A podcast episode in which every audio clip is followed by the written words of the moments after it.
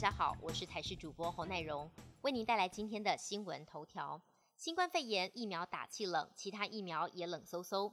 医生表示，这两年传染病减少，归功于民众戴口罩、勤洗手、国际旅游中断等等因素。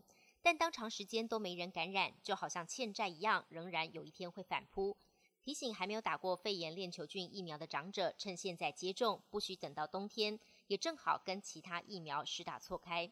回味近十一年，中央银行上周宣布升息一码。台银今天起全面实施升息后的新利率，预计邮局最快明天跟进，联动邮局排高的五大政策利率，包含了教育部就学贷款、劳工纾困贷款、公教员工逐潮优利贷购物贷款、财政部青年安心成家购物贷款，以及内政部营建署的购物与修缮贷款，都在本周会同步调升。其中学贷突破百分之一，劳工纾困贷款也会冲破百分之二，民众缴贷款时将会有感。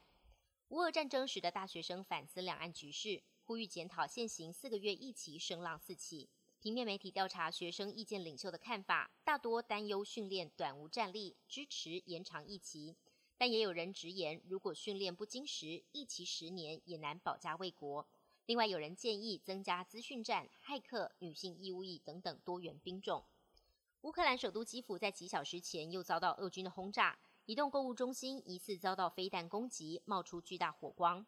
基辅市长透过社群媒体证实，昨天深夜基辅又有多起的爆炸，其中在购物中心的攻击当中，至少有一人死亡。从监视器画面中可以看出，爆炸威力十分强大，还产生了蕈状云。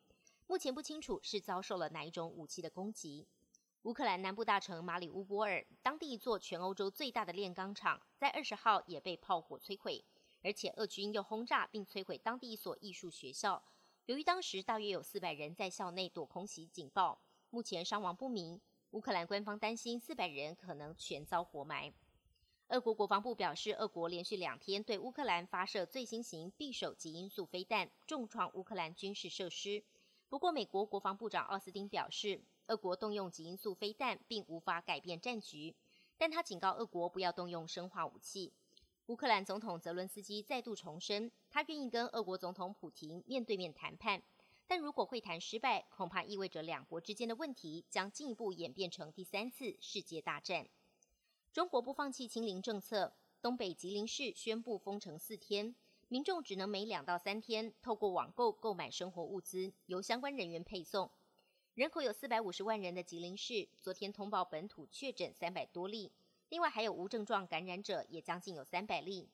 吉林省已经在十四号实施封省，省内另外一大城市长春市也从十一号起实施封城。中国境内本土疫情多点爆发，从南到北已经有多个大城相继实施封城，加强防控疫情的扩散。本节新闻由台视新闻制作，感谢您的收听。